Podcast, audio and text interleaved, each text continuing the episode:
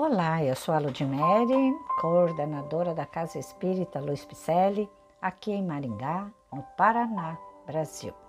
E eu estou fazendo a leitura de mensagens ditadas pelo nobre Espírito Emmanuel, que se encontram no livro Justiça Divina, que foi psicografado por Francisco Cândido Xavier. Emmanuel, em reunião pública do dia 12 de junho de 1961, fez a sua reflexão da primeira parte do capítulo 7 do livro O Céu e o Inferno, que é uma das obras da codificação kardeciana. E o tema da noite de hoje, ou do dia, conforme você vai estar aí ouvindo-nos. Então, o tema do episódio é pessoalmente. Toda produção tem alicerces na unidade. As máquinas que se padronizam para esse ou aquele gênero de trabalho, mesmo que se pareçam entre si, são aparelhos que se individuam distintamente. As árvores, embora revelem as características da espécie a que se filiam, possuem existência própria. Os alunos de um estabelecimento de ensino partilham lições iguais, na classe a que se ajustam.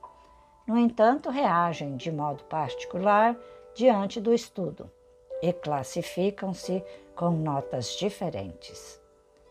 Catalogam-se enfermos num hospital, segundo os sintomas que apresentam.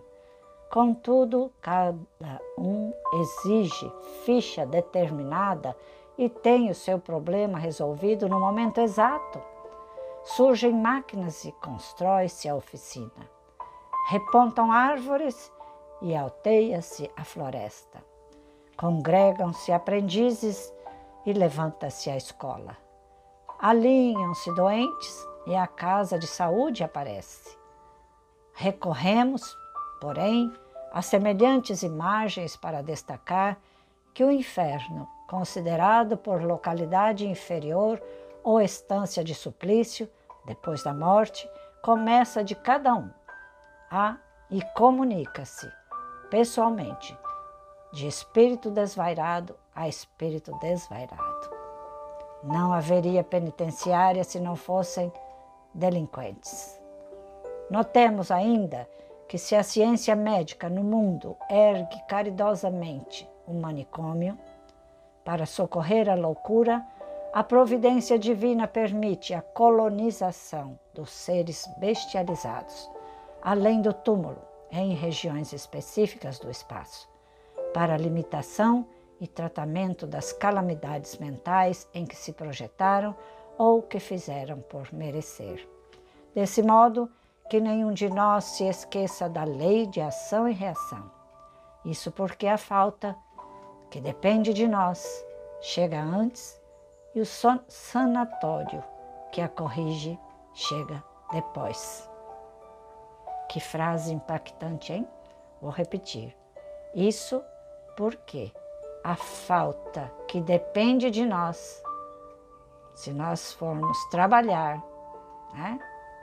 E não ficarmos faltando ao nosso trabalho e errando muito, ela vai chegar. A falta chega antes. E o sanatório vem logo em seguida, porque toda nossa ação tem uma reação. É a lei de ação e reação, a lei planetária de causa e efeito. E estamos inseridos nela. Vamos correr atrás desse prejuízo. Temos que estudar, temos que trabalhar, corrigir as nossas falhas, corrigir esse espírito antigo que está aqui vos falando, que está aí me ouvindo. Cada um de nós tem, tem é, problemas que deixamos no passado. Não digo dívidas, mas digo pendências. Nós não estamos pagando as dívidas, nós estamos resgatando as nobres tarefas que deixamos de fazer. Então não vamos ser faltosos para não cairmos lá no sanatório com loucuras, depressões, transtornos de toda ordem. transtornos pessoais, mentais, nossos.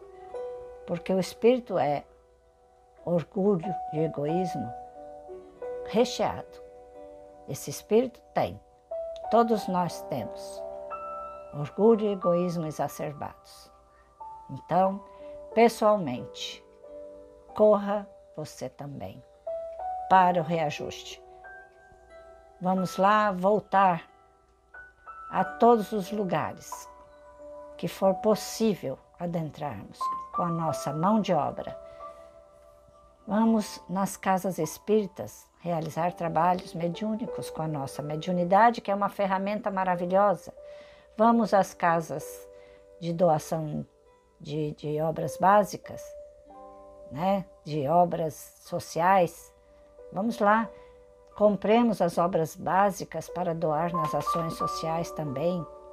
Compremos as obras básicas para estudarmos, para doarmos. É importante fazermos isso, porque quem tem conteúdo dentro de si, quem tem o estudo, a compreensão, com certeza ouvirá muito mais fácil a voz, tanto do coração quanto dos benfeitores amigos que Jesus colocou para caminhar conosco.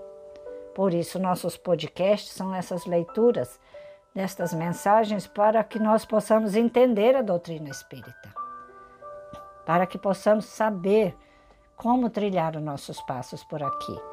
Esses espíritos de escola, como Emmanuel, Chico, não passaram por aqui em vão, não podem ter passado em vão. Nem tampouco Allan Kardec, que deixou uma doutrina maravilhosa, reveladora, libertadora, não pode ter passado em vão por aqui. Vamos lá estudá-las, as obras, e colocá-las em nosso caminhar. Te aguardo.